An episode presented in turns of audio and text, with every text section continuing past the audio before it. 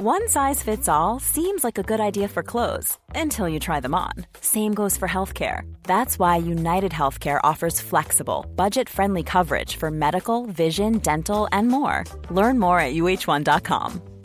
Hiring for your small business? If you're not looking for professionals on LinkedIn, you're looking in the wrong place. That's like looking for your car keys in a fish tank.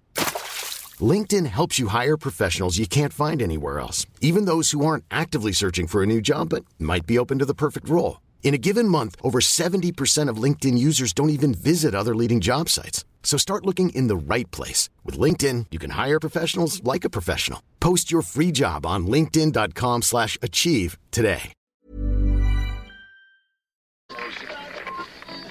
Ihr hört einen Podcast von OilersNation.de.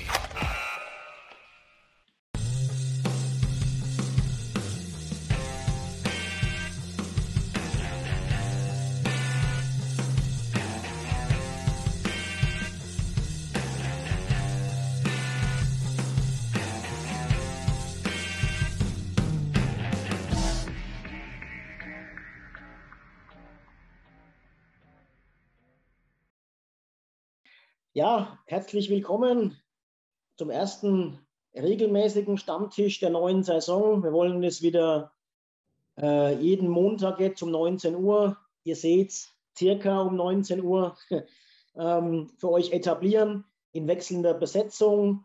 Heute haben wir mal äh, den Game Thread Chris dabei, Christian Kühnel. Hi, schön, dich wieder mal dabei zu haben. Ja, ich freue mich auch. Lange nicht. Ne? Lars Felker, dass wir auch einen dabei haben, der keinen Dialekt spricht. genau, hallo. Ja.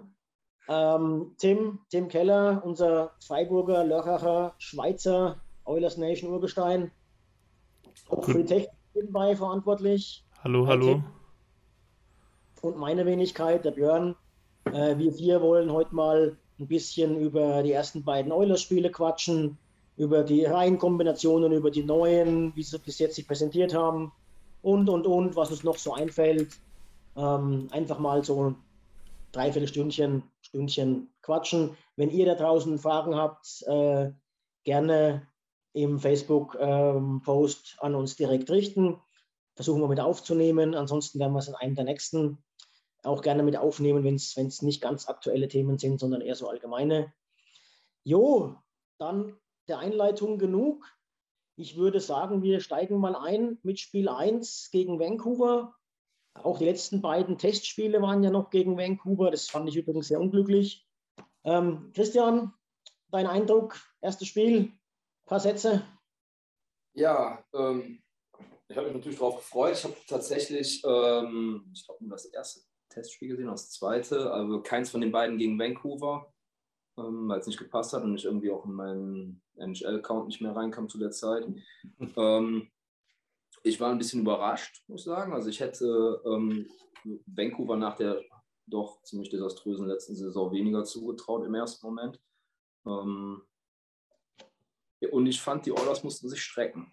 Also ähm, ich finde das Ergebnis letzten Endes relativ äh, glücklich. Ähm, ja, also wie gesagt, hat mich überrascht. Ähm, ich habe es tatsächlich auch erst jetzt vorgestern Morgen dann gesehen. Ähm, ja, Samstagmorgen, als es dann im Real Life ähm, verfügbar war. Ja, hat mich überrascht auf jeden Fall. Ja, wo du sagst, Vancouver letzte Saison, wir dürfen nicht vergessen, die ganze Covid-Geschichte bei denen, ne? Ja, also, eben. Waren ja arg ne? also, Ich glaube, letztes Jahr ist nicht der Maßstab gewesen bei denen, ne? Nee. Dazu, dazu war Peterson fast die ganze Saison verletzt. Ich glaube, der hat nur 10 oder 12 Spiele gemacht am Ende. Ne? Ja. Ähm, die haben natürlich in der Verteidigung auch mit, mit Ekman Larsson äh, sich gut verstärkt, mit Connor Garland vorne, äh, also die, eigentlich die beiden Besten aus Arizona geholt. Ähm, das ist schon eine, eine andere Mannschaft. Ich habe die tatsächlich für die Playoffs auf der Rechnung, muss ich ehrlich sagen. Ähm, Tim, bei dir? Erstes Spiel?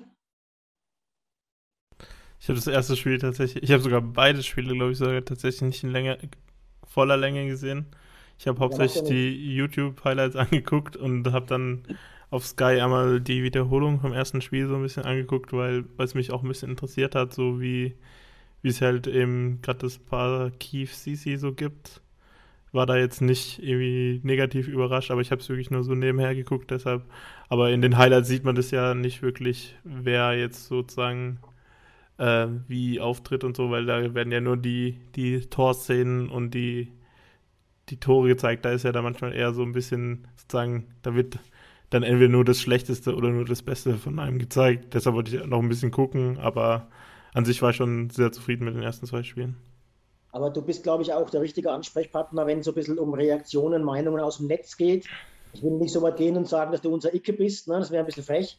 Aber ähm, du nee, hast das ja ist, auch viel. Das ist Niklas. Ja, genau. Du, du, schnappst ja viel auf, auch trotzdem auch auf anderen Kanälen und so weiter. Wie waren da so die Reaktionen jetzt von den ersten beiden Spielen? Oder von mir aus auch nur vom Vancouver-Spiel, ist eigentlich egal. Äh, was, sind, was sind so die Meinungen in der Oilers-Welt? Also es, äh, in der generellen Eishockey-Welt ist es halt so, dass klar ist sozusagen, dass diese Saison mit den Oilers sozusagen die Offensive ein, eine der besten in der Liga sein werden. So gerade ähm, halt eben, was man sich halt dazu geholt hat. Und, und am meisten wurde halt eigentlich über Zach Hyman gesprochen. Also von der Toronto-Seite wird viel drüber gesprochen, wie man halt Zach Hyman eigentlich vermisst und so. Und gerade in der Edmonton-Bubble wird halt viel drüber geredet, was das halt, die, über die Arbeitseinstellung wird viel geredet, auch von den Spielern und halt über, von den Fans halt auch drüber halt, wie, es macht halt richtig Spaß, dem zuzugucken, weil er sich halt überall reinwirft und immer überall mit dabei ist. Und ja, genau, also es ist viel, viel Lob für Zach Hyman auf jeden Fall. Da habe ich heute auch auf Instagram irgendwie ein Bild gesehen ähm, von oder eine Aussage von, von Mike Smith, unserem Goalie, ja. der gesagt hat, irgendwie sinngemäß, er würde ja seinem Sohn äh, halt äh, nahelegen, sich äh, den Hyman mal genauer anzuschauen, weil es kann nicht jeder so ein Mega-Talent sein wie McDavid. Aber was quasi Hyman an den Tag legt, mit eben nicht so viel Talent, der hat auch genug, brauchen wir nicht reden, aber halt mit seiner Arbeitseinstellung und mit seiner Art und Weise Eishockey zu spielen, das ist eigentlich das, was die jungen Leute sich aneignen sollten. Ne? Das fand ich sehr beeindruckend. Aber jetzt seid ihr schon beim ersten Neuen. Ähm, aber Zach Hyman, für mich total geiler Typ. Habt ihr die Pressekonferenzen gesehen in der, in der Preseason? Wie geil der Typ rüberkommt. Der ist Mega total. Ne? Der ist super. Der, ich glaube, der ist total happy, dass er in Edmonton sein darf irgendwie. Und wie der so rüberkommt in der Pressekonferenz und wenn du den dann auf dem Eis siehst, ich habe mir auch mal so ein bisschen die Zahlen angeguckt, selbst wenn er schlechte Werte hätte oder so, wie der auf dem Eis sich verkauft, Top-Typ. Also total geil. Also ähm, für mich so, ähm, dass das Tor, als Dreiseitel auf ihn zugefahren ist, also wie der sich gefreut hat, dass der das Ding gemacht hat, total ja. geil. Also mit dem werden wir viel Spaß haben. Ich bin froh, dass wir den haben. Ich glaube, das macht sogar Sinn, dass wir jetzt über den kurz quatschen, weil es passt nämlich auch zum ersten Calgary-Spiel, zum, äh, zum, zum Vancouver-Spiel, zum ersten Spiel. Oder Christian, ich glaube, äh, da gibt es keine zwei Meinungen. Der war mit Abstand der beste Mann auf dem Eis. Ja, aber auf jeden Fall richtig geil. Also es hat echt Spaß gemacht, dem zu, zuzuschauen, wie ihr eben auch schon mal angeteasert habt. Ähm, ich finde das halt, wenn du siehst, wie der jeder Scheibe nachgeht, wie der sich reinschmeißt, wie der einfach läuft wie ein Irrsinniger. Ähm, ja, aber geil. Und dann halt, ja, das Tor hat halt richtig Bock gemacht. Ich fand es echt cool. Hat Spaß gemacht. Ich muss auch ganz ehrlich sagen, ich hatte vorher ähm, nicht so wahnsinnig viel von ihm persönlich jetzt mitgekriegt. Also wenn mich einer darauf angesprochen hätte, hätte ich den sicherlich nicht auf der Pfanne gehabt. Ähm, da hänge häng ich persönlich vielleicht dem einen oder anderen nach. Ähm, aber ist auf jeden Fall geil gewesen. Also, ich kann mich auch bin gespannt drauf, wie das weitergeht, auf jeden Fall. Ja, auf jeden Fall. Aber der erste Eindruck ist wirklich mega. Ne? Ich kann mich auch noch bei uns in, intern hier an Diskussionen erinnern und es lässt sich, glaube ich, auch auf die Oilers-Fanbase übertragen. Da war auch nicht jeder mega gehypt, ne? dass wir Heimen so lange unter so einem Vertrag holen. Ähm, da hat es auch kritische Stimmen gegeben, aber es hat eben auch, auch genug Stimmen gegeben, die gesagt haben, nee, nee, wartet mal ab, das ist genau der Mann, den wir brauchen. Und interessanterweise, Tim, hast du angedeutet, ne, kamen auch viele solche Stimmen aus Toronto, die gesagt haben, ihr werdet mega Freude an dem Kerl haben.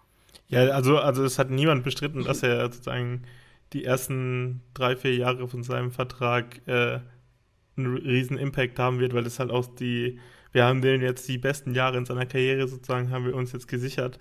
Äh, das, die, einz die größte Kritik halt, die an diesem Vertrag zu haben, ist, ist halt die Länge, weil halt er halt auch neben dem, was er halt an Qualität mitbringt, bringt er halt auch eine Verletzungshistorie mit. Aber an sich war, war von Anfang an klar, dass er halt das, äh, das Oilers-Team nochmal auf ein, das nächste Level bringen wird, weil halt er nochmal ein Qualitätswinger ist, ähm, der was zu dem Team beiträgt, das sehr wichtig ist. Und er im Powerplay halt auch diese eine Position, die über die letzten Jahre immer äh, als die Position angesehen wurde, ist, also von mir zumindest, da wo immer jemand reingeswitcht wurde, rausgeswitcht wurde, weil halt das passende Stück noch nicht gefunden worden ist. Und er, er scheint halt zusammen mit Puliavi jetzt ein Teil des passenden Puzzleteil für dieses Powerplay Front of the Net, also direkt vorm Tor, die Position zu sein. Und deshalb, äh, er hilft uns auf jeden Fall weiter. Und wir haben immer über Winger Def geredet und die bringt er halt jetzt einfach mit, sozusagen das.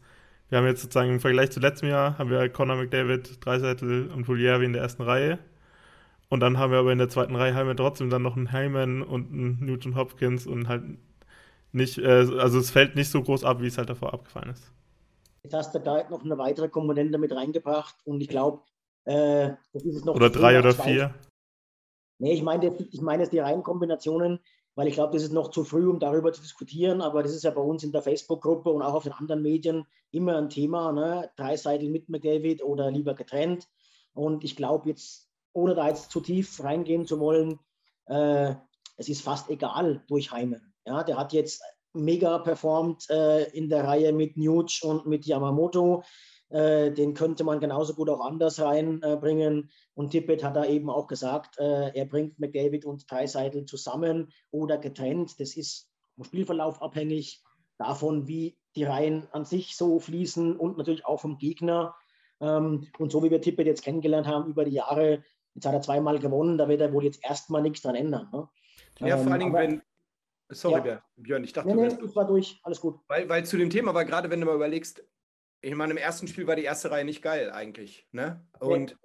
wir haben das Ding trotzdem gewonnen. Und das war ja vorher immer so das Problem. Wenn die erste Reihe scheiße gespielt hat, dann war halt nicht mehr viel. Da hast du dich manchmal gefragt, wer soll denn jetzt? Aber es, ne, ja. es geht und du bist jetzt irgendwie noch flexibler dadurch. Und das, äh, ich bin eigentlich einer, der sagt, drei Seiten McDavid trennt, aber wenn du es individuell gestaltest, je nach Situation, ähm, und wie es gerade läuft, würde es mir jetzt nicht mehr so wehtun, als äh, wie noch im Vorjahr, wo er häufig oder öfter mal gewechselt hat, wo ich immer gedacht habe, was soll das denn jetzt? Jetzt würde ich das aber ein bisschen entspannter sehen durch die Situation. Absolut, ne? Dazu gibt es ja, äh, dazu gibt's auch einen coolen Artikel auf oilerstation.com, den habe ich gestern gelesen. Äh, die haben einen neuen Writer, den Sid, und der hat darüber geschrieben, so mit ein bisschen mit den Analytics-Zahlen so rumgespielt und halt sozusagen die Effekte davon gezeigt, was der Unterschied ist, Dreiseitel und McDavid zusammenzuspielen. Und die Schlussfolgerung war mehr oder weniger, dass es für Dreiseitel und McDavid und die, oder diese zwei Reihen macht es jetzt durch Hyman keinen so großen Unterschied mehr.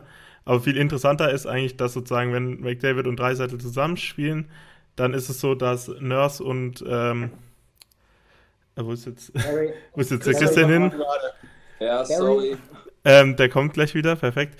Ähm, ja, also auf jeden Fall ist es so, für Nurse und Barry und für Keith und Cece hat es eigentlich den größten Effekt, weil, äh, dies, äh, weil Nurse und Barry sozusagen da auch sehr viel Zeit dann mit Make David und äh, Dreisettel zusammenspielen und dadurch spielen halt Keith und, und Cece automatisch gegen bessere Gegner.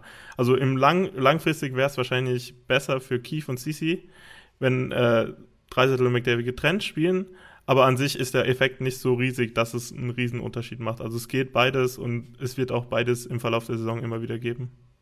Okay. Ich habe mal. Ja, bitte. Ich habe mal auf äh, die Zahlen aus den ersten beiden Spielen von Heimen geguckt.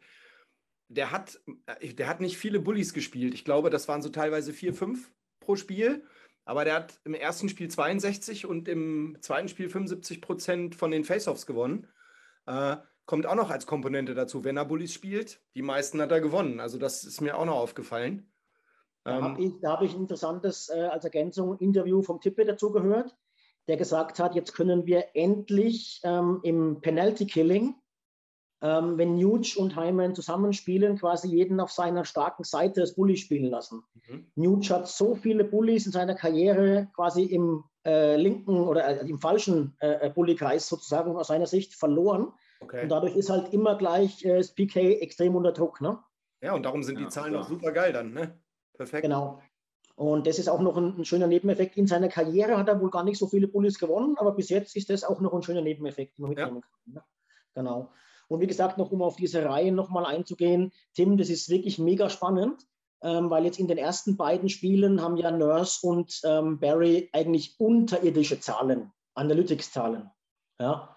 Äh, und und ähm, Keith und, und äh, Ceci tatsächlich ziemlich gute. Ja. Wird mal spannend äh, sein zu sehen, wie das sich die nächsten Spiele oder dann nach einem Viertel der Saison oder so mal dann darstellt. Ne?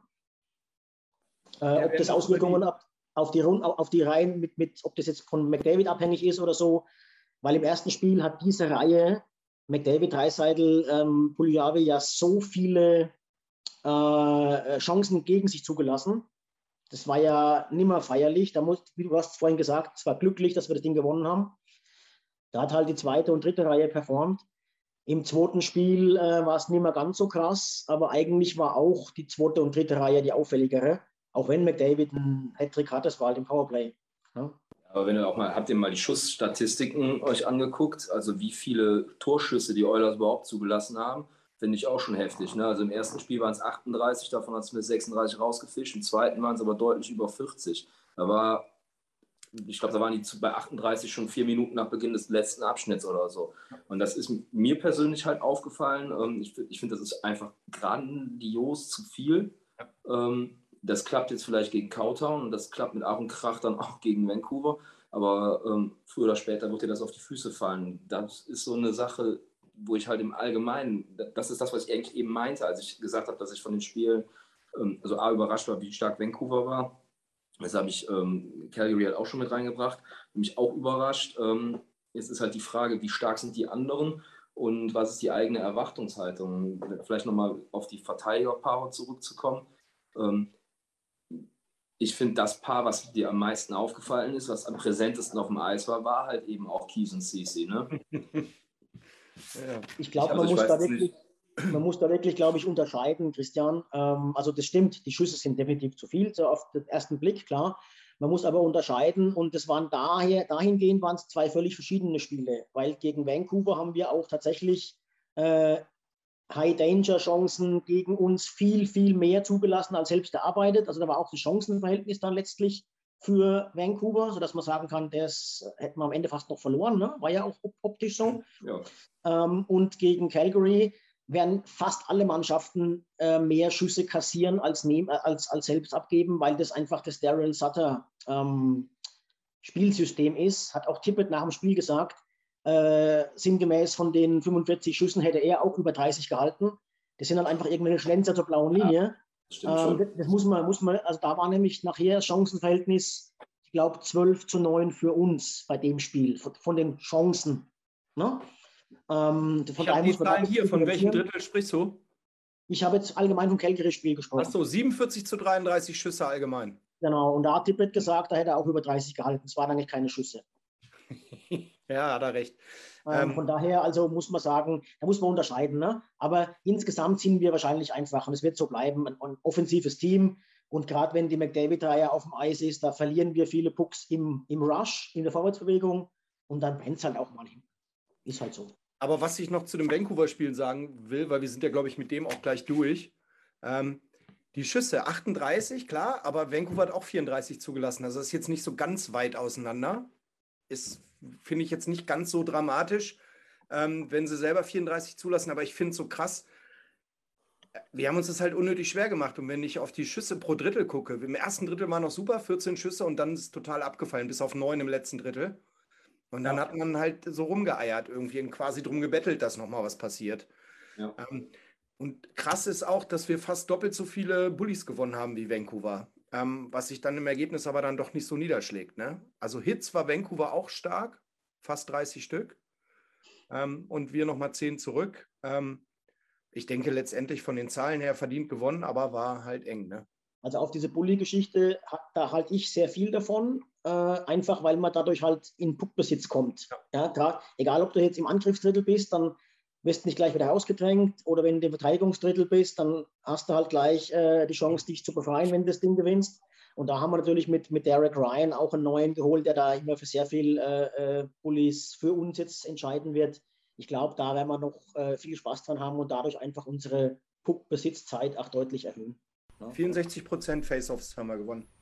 Die, die, der, in dem Vancouver, von den Zahlen her, hatte die dritte Reihe in dem Vancouver-Spiel auch ein richtig gutes Spiel, weil die haben eigentlich nur gegen die, oder die haben hauptsächlich gegen die besten Reihen von dem Team gespielt. Ah, ne, in beiden Spielen sogar. Die haben hauptsächlich ja. gegen die besten Reihen gespielt, als, ähm, zusammen mit dem äh, Keith Sisi äh, Verteidigerpaar. Und die haben halt äh, sozusagen die meisten Schüsse für sich gehabt und ganz wenige Schüsse nur gegen sich. Also die haben wirklich das, wenn sie auf dem Eis waren, haben sie eigentlich ihre Gegner ziemlich dominiert.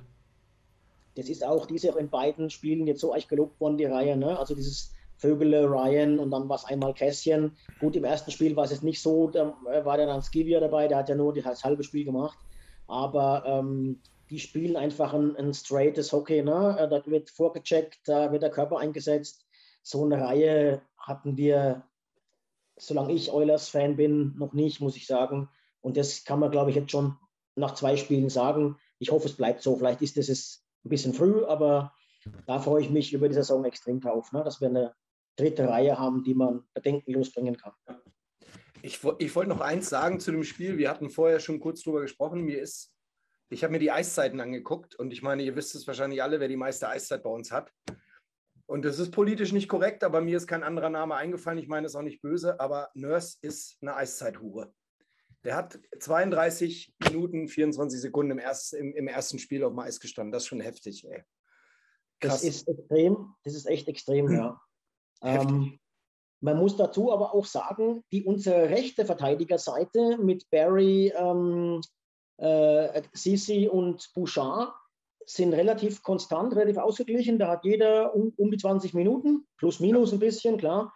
Und links ist es halt nicht so. Ne? Links unser, unser äh, Left Defense 3, egal ob es jetzt Russell oder Kuku oder wer auch immer ist. Russell hatte wenig, glaube ich, ne? Ganz der, darf halt, der darf halt einfach nicht, nicht, nicht ran, weil halt auch Nurse und Keith ähm, Penalty Kill spielen. Mhm. Ja? Das heißt, der Dritte, der hat einfach da, der, der hat auch, glaube ich, jetzt da nur sieben, acht Minuten gespielt oder sogar noch weniger. Ich glaube, noch weniger sogar. Und das ist halt rechts nicht so. Ne? Rechts ist halt ausgeglichen, vor allen Dingen, weil Bouchard bisher megamäßig überzeugt. Voll, total, finde ich auch. Aber ist es, ist es langfristig aufrecht, äh, aufrecht haltbar, dass äh, Nurse so viel Zeit spielt? Nein, der, der geht am Stock, der ist kaputt irgendwann, ey. Also, ich glaube, dass der, dass der mittelfristig in PK ein bisschen weniger nimmt, weil da kannst du auch Russell oder Kuku nehmen. Ne? Bei 32 Minuten regelmäßig kannst du nicht bringen. Ich glaube, dass, äh, dass, dass, Keith, dass Keith dann äh, regelmäßig auf 20 Minuten kommt oder sogar ein bisschen drüber und ähm, dass Nurse ein bisschen weniger nimmt und dafür der dritte vielleicht auf 12 kommt oder so. Ne? Aber ich hatte mich ja ein bisschen darauf vorbereitet, auf die beiden Verteidiger, äh, wo wir gerade über die Eiszeiten sprechen. Also im ersten Spiel, beide Spieler haben immer ungefähr gleiche Eiszeit gehabt, also Sisi und Kies. Ja. Kies hatte 15,5 im ersten Spiel, Sisi ähm, 17 und im zweiten Spiel Kies 19,35 und äh, Sisi eine Minute mehr. Also, weil ich hatte es vom Gefühl, konnte ich es gar nicht einschätzen. Mich hat es mal interessiert, wie lange Kies immer so auf dem Eis stand. Ich hatte echt das Gefühl weniger, aber nee, also akkurat von den Zeiten her. Ne? Ich glaube, dass die beiden, äh, ich habe es jetzt auch in dem Artikel, in den beiden Artikeln, die ich jetzt auf der Homepage da geschrieben habe, äh, schon mal ein bisschen angedeutet, die wurden ja doch bei der Verpflichtung kritisiert, ne? Mhm. Zum Teil wegen Leistung, wegen Alter, wegen Vertrag. Äh, alles Dinge, für die sie jetzt wenig können. Gut, für Leistung konnten sie schon was, klar. ähm, aber bis jetzt ist es ja die, die, die, die positive Überraschung, ne? finde ich. Ja, ich habe ich hab ja, wie gesagt, mal die Zahlen geguckt und du hattest, hattest du es vorhin gesagt, dass die beiden eher positiv aufgefallen sind. Ja. Die haben nichts in Minus, äh, in der Plus-Minus-Statistik gemacht, eher Plus, also Sisi ähm, und Kies in beiden Spielen Plus. Schüsse geblockt, Torschüsse, Hits und also astreine Zahlen. Da hätte ich nicht erwartet so, muss ich auch gestehen. Absolut, ja. Ich habe auch nicht wie Christian nicht viele Vorbereitungsspiele gesehen, weil ich finde, ich mag die Vorbereitungsspiele immer irgendwie nicht. Das geht eigentlich fast immer an mir vorbei. Aber was ich von Sisi gesehen habe, fand ich teilweise auch leistungstechnisch ein bisschen erschreckend. Also sehr wirr. Ich meine, es ist Preseason, die müssen sich auch erst finden, aber so richtig krasse Dinger sind mir auch nicht aufgefallen. Also. Christian, deine Meinung zu den beiden? Ja, ich habe es ja eben schon mal gesagt, für mich war das das Verteidigerpaar, was mir am meisten aufgefallen ist. Ähm, Ich bin ehrlich gesagt bisher positiv überrascht. Ich, die Vertragssituation, also ich war gerade, was Kies angeht, äh, relativ skeptisch, weil er ja gefühlt halt echt einfach ein Dino ist. Ich habe es auch in den zweiten Gamer reingeschrieben. Er hat einfach mittlerweile über oder fast 1200 NHL-Partien gespielt.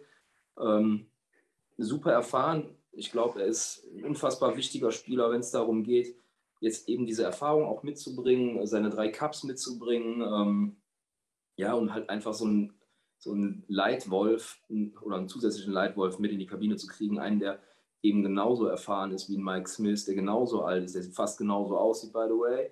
Ähm, und ja, der aber halt noch eben diese Schippe mehr Erfolg hatte mit Chicago. Also finde ich ganz spannend. Äh, ich muss sagen, ich war mega überrascht, als er, als er mit seiner Kopfplatzwunde unterm Helm aus der Bande rausgekrabbelt kam nach dem Abräumer da gegen Vancouver. Ähm, und ähm, ja, fand's oder war auch froh, dass er dann, ich glaube, der hat ja direkt den Schiff drauf wieder gespielt oder war kurz in der Kabine, ne? Und auf jeden ja, Fall im genau. nächsten Drittel zurück dann. Ähm, ja, bisher auf jeden Fall überraschend gut. Ne, was du eben gesagt hast, der als, als Ansprech gerade für die jungen Leute ist das, glaube ich, unheimlich wichtig in der Kabine. Ja, also ich weiß nicht, ich habe selber nie Hockey gespielt, aber ich glaube, ähm, du hast da jetzt gut, du hast zwei, drei absolute Topstars in der Mannschaft mit, ähm, mit, mit Conor McDavid, Leon Dreiseitel, mit Nuge. Ähm, Nuge ist halt auch schon ein älteres Kaliber im Vergleich zu den beiden anderen, ähm, auch wenn er aussieht, als wäre er 14. Ähm, aber ich glaube halt, dass sie von, von ihrer Art her einfach nochmal ganz anders sind, so ein Kies und auch so ein, so ein Schmidti. Ne? Und dass die einfach auch das Zeug haben, die, die ganze Bande da irgendwie zusammenzuhalten, unfassbar viel abzugeben und weiterzugeben. Ähm, ja, und deswegen ist es ja sicherlich auch nicht verkehrt, wenn da halt in jedem, äh, ja, in jedem Chorteil, sage ich mal, ne, Vor also Stürmer, Verteidiger und auch Goalies hast, die da irgendwie jeweils aus ihrer eigenen Perspektive was rausbringen können. Ja, ich glaube, der, der Schmidt ist da eher der Extravertierte, ne? Und bei Kies stelle ja. ich mir es eher, stell eher so vor, dass der nach dem Training nochmal so ein Proberg, wenn er da ist, oder jetzt halt auch so ein Nurse mal beiseite nimmt und sagt, hey Junge, da äh, 2004 habe ich das so und so gemacht, ne? Äh, schau das nochmal an oder, oder versuch das mal. Da oder so. du noch nicht geboren. ja, genau, ne? Aber wie auch immer, also das bringt ja extrem viel, ne? Ja. Ähm, und da, da ist er, glaube ich, extrem wertvoll. Und wenn er auf dem Eis so als, als Fitness-Nerd, sage ich mal, da seine 20 Minuten abreißen kann mit 39 Jahren, ist gern gesehen, ne? auf jeden Fall. Auf jeden Fall.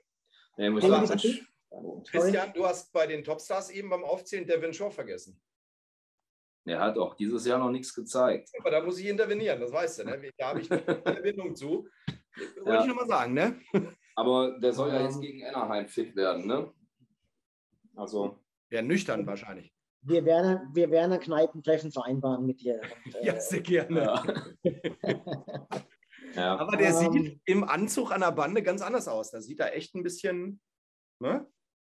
Gepflegt meinst du jetzt direkt? Der anders. Besser, ne? Tim, du hast vorhin angedeutet, äh, A, bitte deine Meinung zu den beiden, ähm, Keith und, und Sisi, aber auch äh, die Netzmeinungen mal gerne. Meine Meinung zu Keith und Sisi, wo soll ich anfangen? Äh, also ich bin, ich bin immer noch eben sehr zweifelhaft ob das langfristig so gut funktioniert. Ich, ich will aber jetzt schon auch über, äh, überlegen, ich würde vielleicht auch gerne Bouchard vielleicht jemanden im Kief, äh, Kief sehen, aber das ist ein anderes Thema. Ähm, und aber ja, also die, ich glaube, die Netzmeinung war ganz, ganz zufrieden. Also es gab irgendwie so ein Meme, da hat Kief irgendwie mal davon geredet, dass das irgendwie ist egal, wie alt man ist, solange man nicht einen Schritt hinterher ist. Und dann war das dieses äh, Manjapane-Tor von Calgary, wo irgendwie halt äh, beide CC und Keith ganz weit weg waren. Also, das, also sagen, kleine Witzchen werden schon noch drüber gemacht, aber das war natürlich aus Kontext gerissen. Die haben jetzt nicht wirklich schlecht gespielt. Die haben eben gegen sehr gute Gegner gespielt, weil halt Barry und Nurse sehr viel mit McDavid und Dreisettel zusammengespielt haben, die ja auch nicht gegen die äh, Top-Verteidiger und Top-Stürmer von Gegnerteam spielen, sondern halt, da wird ja versucht, mit den Matchups so zu arbeiten, dass sie schwächere Gegner haben und dann werden halt automatisch der Kief- und Sisi-Reihe sozusagen die richtig starken Sturm Sturmreihen des Gegners entgegengebracht und deshalb haben sie ihren Job in den ersten zwei Spielen auf jeden Fall ordentlich gemacht. Ja, und vor allen Dingen, das muss man auch mal sagen, die spielen ja drei Viertel ihrer Shifts fangen im eigenen Drittel an, in Verteidigungsdrittel, gerade bei denen beiden, weil man halt Barry und auch Bouchard da noch nicht hinstellt. Ne? Ähm, deswegen fangen so viele von deren Eiszeit fängt im eigenen Drittel an. Und da haben die jetzt in den ersten beiden Spielen äh, 70 und irgendwie im zweiten auch noch über 50 Prozent. Hier Corsi, Fenwick, Expected Goals und so. Also wirklich vom anderen Stern. Das werden sie nicht aufrechterhalten können. Aber Daniel hat es, glaube ich, in der Gruppe bei uns ganz gut geschrieben, ne, in der Facebook-Gruppe. Wenn die beiden am Ende des Tages äh, keine Fehler gemacht haben, auf dem Eis vielleicht nicht so auffallen und äh, äh, vielleicht sogar mit plus minus eins rausgehen. Das ist super. Ne? Und wenn das so bleibt, äh, nehmen wir es natürlich alle gerne mit. Zu Bouchard, ich glaube, Tim, äh, Bouchard hat jetzt in den beiden Spielen und in der Vorbereitung bei Tippett schon so viel gewonnen, der wird selten mit unter 20 Minuten vom Eis gehen oder eigentlich, ich sag mal anders, nie mehr mit unter 17. Von daher ist mir eigentlich egal, mit wem der spielt der nimmt Barry jetzt schon ein paar wichtige Minuten ab, gerade in entscheidenden Situationen, das, was du immer gewollt hast. Ja, ja genau. Ja, gut. Ansonsten, äh, kurz gehen wir mal ein bisschen mehr aufs, aufs ähm, Calgary-Spiel ein. Lars, dein Eindruck nach zum Vier? Ich noch einmal kurz dazwischen grätschen, weil ich hätte noch eine Sache, die ich finde, dass hier eigentlich noch gut reinpasst, weil es eben auch ein Spiel gegen Vancouver war. Ähm, und zwar gab es ja eine Frage im Vorfeld aus der Gruppe. Ähm, und zwar, jetzt lass mich nicht lügen, wer hat gefragt? Genau, Lukas Mohr fragt. Lukas, ne? ja. Genau, ob wir noch einen Tough Guy brauchen. Hm. Und an der Stelle ähm, möchte ich eigentlich das gerne anbringen, weil ich finde, dass man da einen guten Aufhänger hat, wenn es ums äh, Spiel gegen die Canucks geht. Ich weiß nicht, was ihr äh, davon haltet, speziell wenn man jetzt mal auf die Diskussion angeht ähm, und die letzten Vorfälle, die so ein Zach Cassian hatte. Ich meine, ähm, er hatte ja in, im Battle of Alberta doch schon wieder den einen oder anderen spannenden Moment. ähm, ich fand die Szene extrem geil. Keinen Helm, aber zwei Schläger. Und das ähm, Küsschen war auch schön. Das Küsschen war der Knaller mit. ähm, aber vielleicht, also ich hatte das ja im letzten Jahr oder in der letzten Saison schon mal ein bisschen mehr thematisiert. Ich bin, bin nach wie vor und war immer sehr überzeugt von ähm, Juja Kara, den wir ja leider verloren haben, der dann für Minimum in Chicago unterschrieben hat. Und ähm, es kam jetzt auch in der Diskussion um, um diese Frage immer wieder das Argument, dass man halt sich das aus Capspace-Gründen nicht leisten konnte und so.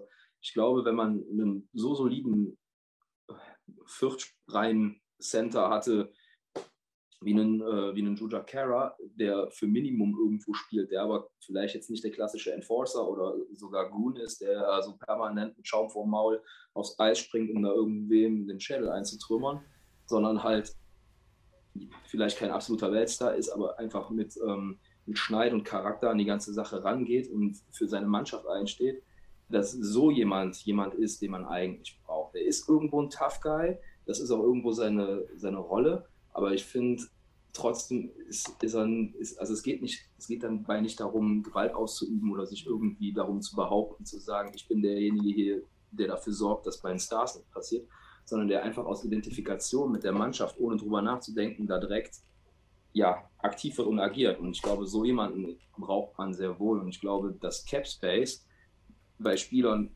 die vielleicht aufgrund von persönlicher Voraussetzung, Talent, Vertragssituation, whatever, nicht diejenigen sind, die dich zwei, drei Millionen im Jahr kosten, ähm, da einfach auch kein Faktor sein kann. So, und jetzt kommt, jetzt kommt der Schluss nach meinem langen Monolog. Habe ich eben schon mal geteasert, als, ähm, als Duncan Keys da in die Bande geflogen ist nach dem Abräumer. Der Erste, der da ohne drüber nachzudenken aktiv geworden ist, war Colton Skivia. Und ich glaube, das hat er nicht getan, weil er automatisch direkt daneben stand. Er hat auch furchtbar die Kürzungen gezogen bei der ganzen Aktion. Aber das ist das, was ich haben will. Das, sind, das ist das, was ich sehen will. Und ich glaube, also das war dem scheißegal, ob er kleiner ist, ob er den kürzeren zieht. Er hat es halt einfach gemacht, er weil es notwendig war an der Stelle. Ähm, hat mich so ein bisschen an den Juja erinnert. ich weiß nicht. Vielleicht ist das derjenige bei uns, der das jetzt diese Saison reißen kann. Und auch da sind wir übrigens vom Cap her beim Minimum. Ne? Wie sehen das die anderen? Ich, ich würde gerne widersprechen. Weil, also ich finde halt, äh, Juja Kara war jetzt so viele Jahre bei den Edmund Oilers und man hat immer so gehofft, dass er halt eben immer den nächsten Schritt nimmt und er hat halt in Edmonton es nie geschafft, diesen nächsten Schritt zu machen und deshalb war es jetzt für mich, war es jetzt die richtige Entscheidung, sich von ihm zu trennen, weil er halt nie den richtigen, äh, den nächsten Schritt gemacht hat und äh, eben, er hat zwar die Toughness gebracht, aber so ein Spieler wie Ryan McLeod jetzt zum Beispiel, der wäre jetzt, wenn man jetzt wieder Chakara verpflichtet hätte, dann wäre der Weg für den jetzt wieder zugebaut worden. Der wäre jetzt ohne die Verletzung von, von Lars Liebling, wie heißt er jetzt nochmal? Devin Shaw, Devin Shaw hätte, hätte, hätte McLeod jetzt vielleicht in den ersten zwei Spielen sogar nicht mal gespielt.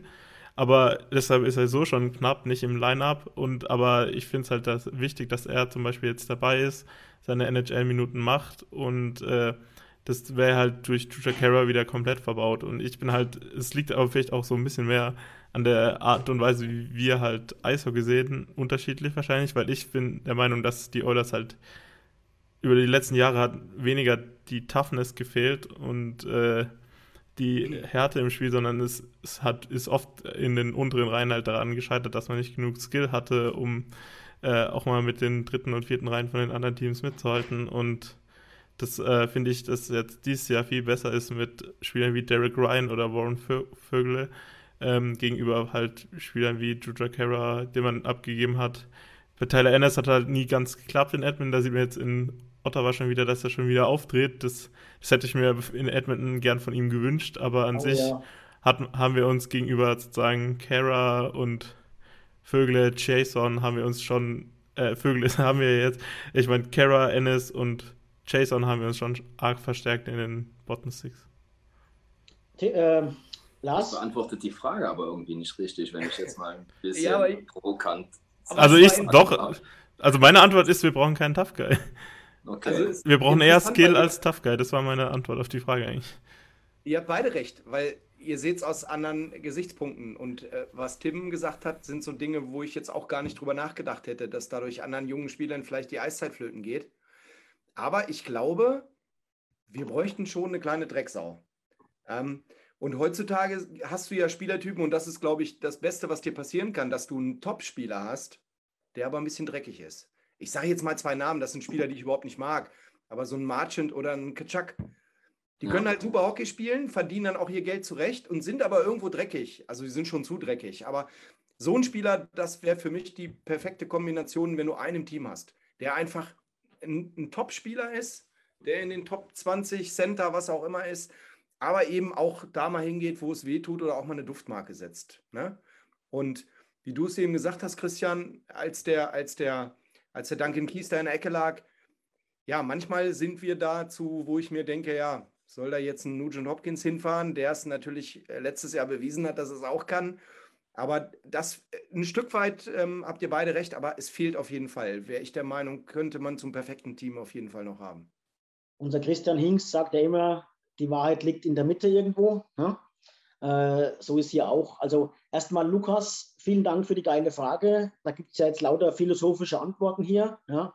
Äh, ich vielleicht noch kurz dazu. Ähm, die beiden von dir genannten, Nurse und Cassian, sehe ich eigentlich ungern in Fights. Einfach Nurse, weil wir uns nicht leisten können, dass der fünf Minuten auf der Bank sitzt oder sich sogar verletzt. Die Hand bricht. Ja. Cassian, Cassian macht eigentlich die besten Spiele und hilft den Oilers am besten, wenn er knapp unter der Fight-Linie bleibt, sage ich mal. Ja? Wenn er so tough spielt und so fies spielt und so dreckig spielt, dass er quasi die Oberhand behält, ohne großartig in Fights zu müssen. Ja? Äh, diese Checks, die legalen Checks, die geraden noch legalen Checks. Und wenn er da wieder hinkommt, hilft er uns in der dritten Reihe extrem. Und da sind auch Vögel und, und Ryan, glaube ich, die richtigen Partner, weil die spielen halt vom Stil, vom Stil so. Ne? Ein bisschen Dumper Jays, ein bisschen vorchecken. Ähm, und da ist Cassian am besten. Fehlt uns ein Tough Guy ich möchte persönlich genau solche Situationen wie von Skevia sehen. Ich möchte, dass irgendein anderer einsteht. Ich weiß es auch noch, Lars, ich habe es gleich bei uns nachts in die Gruppe reingeschrieben. Oh, geil. Ja, äh, habt ihr das gesehen? Das war so wichtig und so cool. Das haben wir über Jahre eigentlich zu selten gehabt. Da gab es viele Situationen, wo wir uns mal, wenn McDavid den 35. Slash aufs Handgelenk gekriegt hat, haben wir uns mal gehofft, jetzt da geht mal einer hin und macht mal einen Schlussstrich. Gab es nicht. Ich würde aber nicht jetzt so einen Ryan Reeves oder irgendwie so jemanden verpflichten, der fünf Minuten spielt und davon zwei Minuten schlägt. Die braucht kein Mensch.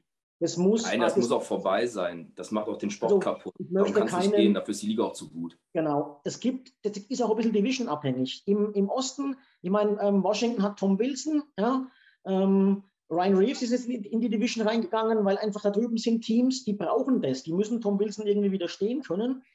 In der Pacific Division gibt es eigentlich so jemanden von den Teams, die konkurrieren. Und auch in der Colorado Division, die haben diese Spielertypen nicht in dem Ausmaß, dass wir da einen kaufen müssten. Chiarelli hat damals Lucic gekauft, damit er, weil Edmonton vorher immer noch umgeschubst worden ist. Das ist jetzt nicht mehr so. Wir sind jetzt spielerisch, skillmäßig so stark, wir lassen uns auch nicht mehr rumschubsten. Da geht auch mal ein Leon hin mit seinen 1,90. Ja? Ähm, mir geht es um die Situationen, dass da eingegriffen wird, aber ich möchte nicht irgendwie so einen Kuhn kaufen, der nicht geradeaus laufen kann, der keinen Pass spielen kann und nur aufs Eis kommt, wenn es mal, mal Prügeleien gibt. Ich Sondern glaub, das, muss aus dem, das muss aus dem jetzigen Team kommen. Ja. Wenn der Sohn 1,73 Kerl wie Skevia macht, äh, da, da geht es um die Geste, um die Situation und dadurch war das bereinigt. Ja, und die Oilers waren wieder on fire. Ja. Ähm, das reicht mir. Sehr gut, genau so. Ja. Ich meine, es ist ja auch so, es darf halt auch, also ich finde es ist wichtig, dass man, dass man sein Standing hat. Es ist vielleicht nicht unbedingt das Spiel der Oilers, dann auch zu sagen, okay, wir sind ein Team, eben weil wir halt auch die ersten beiden Reihen, die haben, die so eine hohe Qualität haben, die ein Team sind, die, wo man sagt, okay, wir gehen bei jedem Player an die Bande, wir machen da alle fertig, wir machen es halt einfach, indem wir ekelhaft sind, indem wir gallig sind, unter die Haut gehen. Das muss nicht sein, das ist nicht die Philosophie, die ich in der Mannschaft sehe. Ähm, und vor allen Dingen, was ich halt wichtig finde, ist, es ist halt ein schmaler Grad dazwischen, ein, ein schwieriges oder notwendiges Play zu machen, so wie du eben gesagt hast, Björn, und danach einfach wieder irgendeine dumme Scheißaktion. Wenn das abgepfiffen ist und du setzt noch den siebten Crosscheck in den Rücken und setzt dich da für zwei Minuten, hat da keine Sau was von. Und, ja. und das sehe ich halt persönlich gerade ähm, in einer anderen Liga, die ich intensiv verfolge. Da nervt mich das jedes Spiel kolossal, dass es das gibt. Ähm, und da bin ich persönlich sehr, sehr froh, dass es das bisher diese Saison bei den Oilers nicht gesehen hat. Also ich bin ein Freund davon, wenn hart durchgegriffen wird, wenn eine Duftmarke gesetzt wird, aber ich persönlich glaube auch nicht, dass wir irgendwie irgendeinen Goon oder sowas brauchen. Ja, inwieweit uns dann die Körperlichkeit fehlt, die Toughness fehlt, wenn es mal Richtung Playoffs geht, das muss man dann mal sehen, ob wir nicht zu klein sind. Aber dann kommen halt auch Spieler, ich meine, du schubst einen Leon nicht einfach rum, ne? Ähm, an, an, an Puljujärvi kann sich gut äh, durchsetzen. Du hast dann jetzt mit Vögele und mit ähm, Heimann zwei gestandene Körper noch dazu bekommen. Ich glaube, da fehlt es uns dann auch nicht. Ähm, aber das ist doch Zukunftsmusik, ne? bis dahin. Wird sich zeigen. Können, können wir noch ein bisschen über unseren Polyavi reden?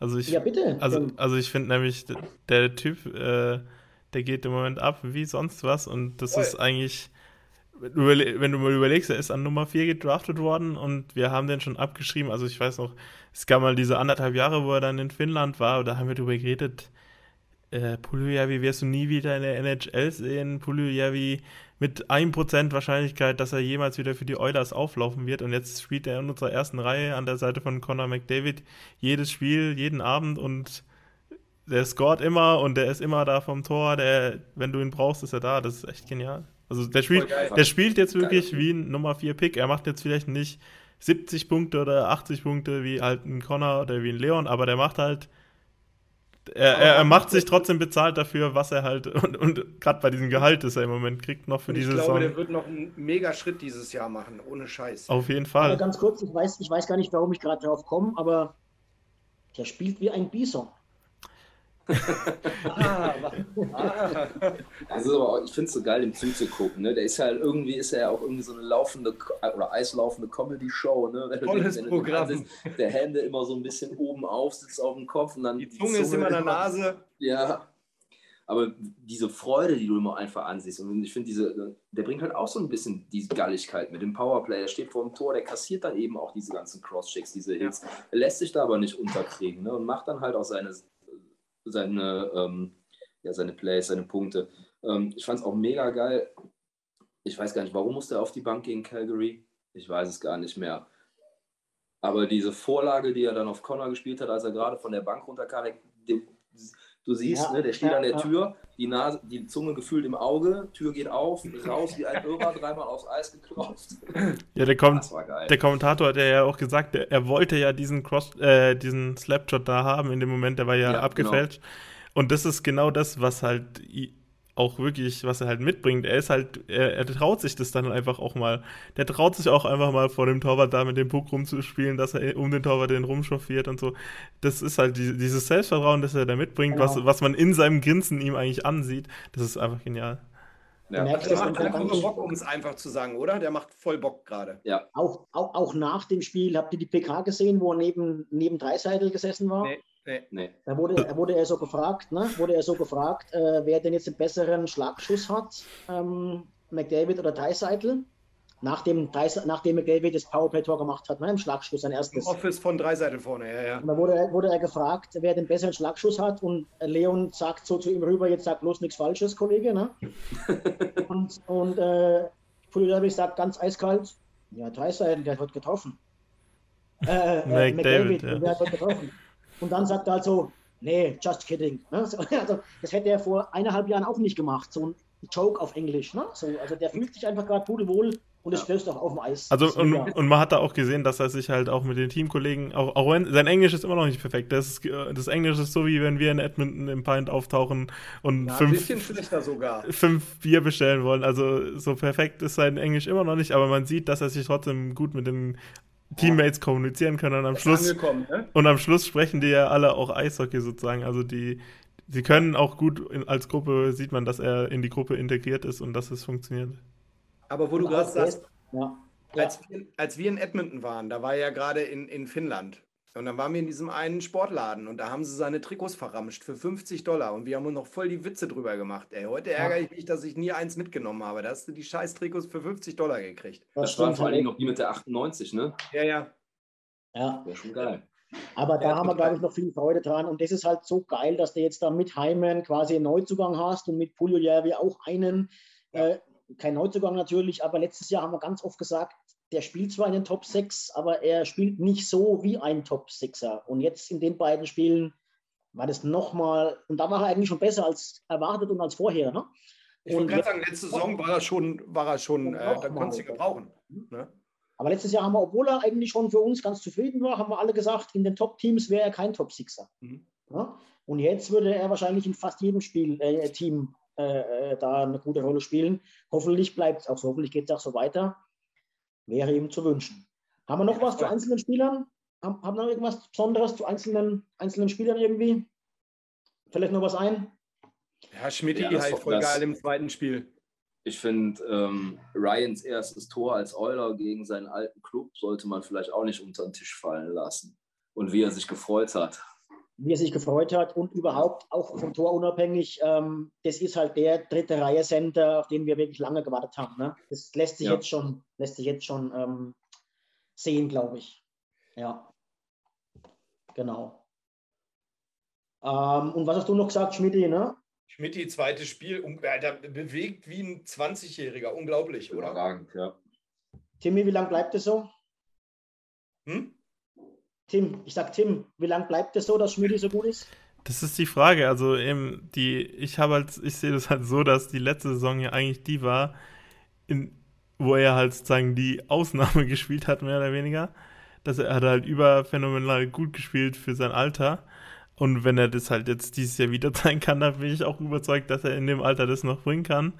Aber man muss halt erwarten, dass er halt nicht das komplette Niveau von dem letzten Jahr aufrechterhalten kann, weil er halt letztes Jahr überphänomenal gespielt hat.